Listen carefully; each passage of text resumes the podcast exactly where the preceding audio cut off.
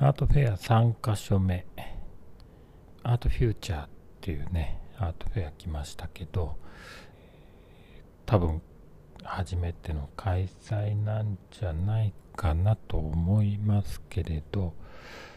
ちょっと詳しいとこわかんないですけどね、えーと、去年は多分なかった。もし他の時期に開催しててアート団体台北団体に合わせてもしかしたら移動してきてる可能性はありますけどちょっと情報がないのでわからないんですけどもこれはですねまあ結構ちっちゃいさっきのワンアートよりもさらに小さくてそれにもかかわらず2つの会場に分かれているっていうちょっと面倒くさい感じですね。一つはフボンインターナショナルコンフェレンスセンターっていう、まあ、展覧会あのイベント会場みたいなところの、えー、ブースを使ってやってまして、まあ、ここに20ブースぐらい20のギャラリーが入ってるって感じで大きさ的にはイベント会場なんで広さはまあまああって、えーと、ちゃんとこう展示もされてて、えー、見やすい状態なんですけど、まあ、20ぐらいなんであっという間に見終わっちゃって、えー、めぼしい作家さんはなかなか見つからないですね。まあ一つ以前桐生でも紹介をした韓国の作家さんの作品はちょっといくつか56点飾ってありましてやっぱりいいななんて思いましたけど、まあ、そのくらいですかね。入場料も200、えー、ニュータイワンドルっていうことで700-800円ぐらいですかね。なのでまあまあ安い感じですね。本当にすぐ見終わっちゃいましてそこから別の会場に移ってきたんですけどまああの僕が滞在してるホテルのワンフロアを借り切ってる感じで今度は先ほどのワンアートと同じでホテルの、え、各部屋が会場になってるということで面白いんですけどちょっとやっぱり見づらくはなっちゃいますね。こっちにもやっぱり20くらいのブースというか部屋というか、え、ギャラリーが各部屋ごとにえ、入ってましてやってますね、まそれぞれ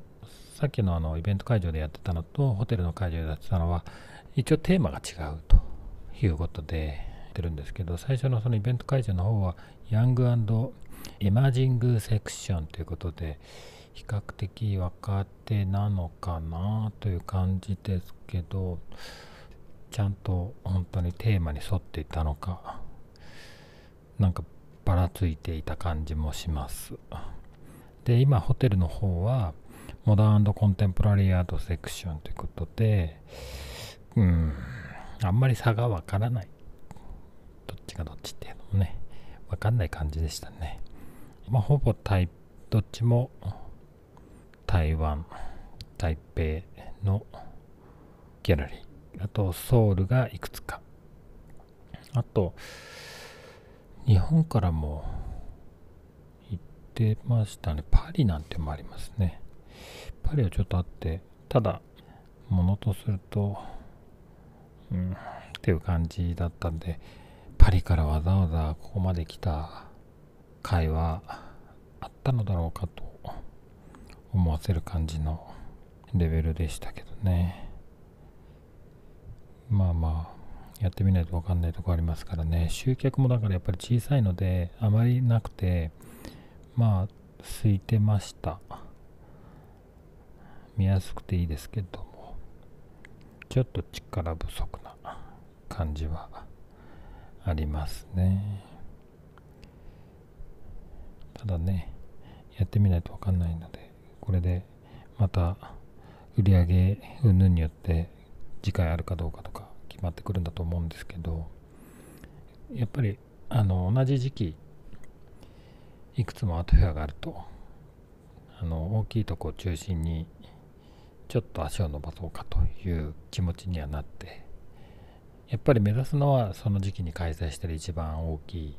活気のあるアートフェア、まあ、今回で言うと団体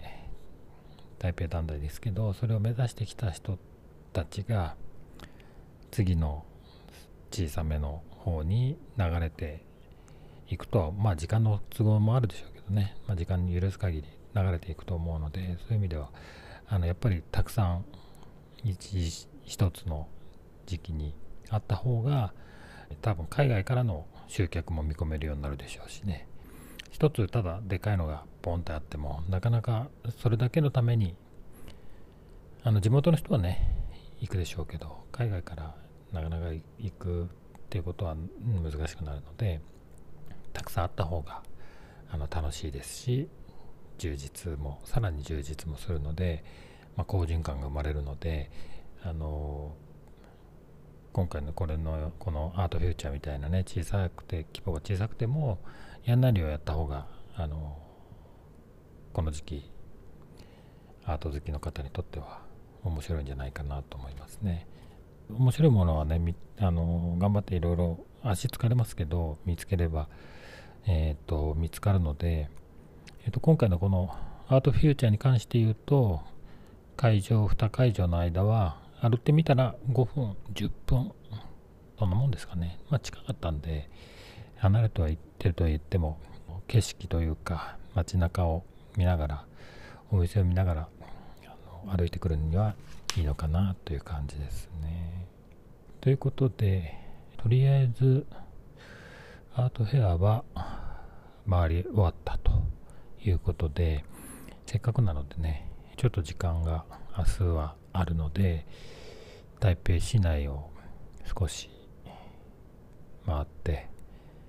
何かお話できればいいかなと思います。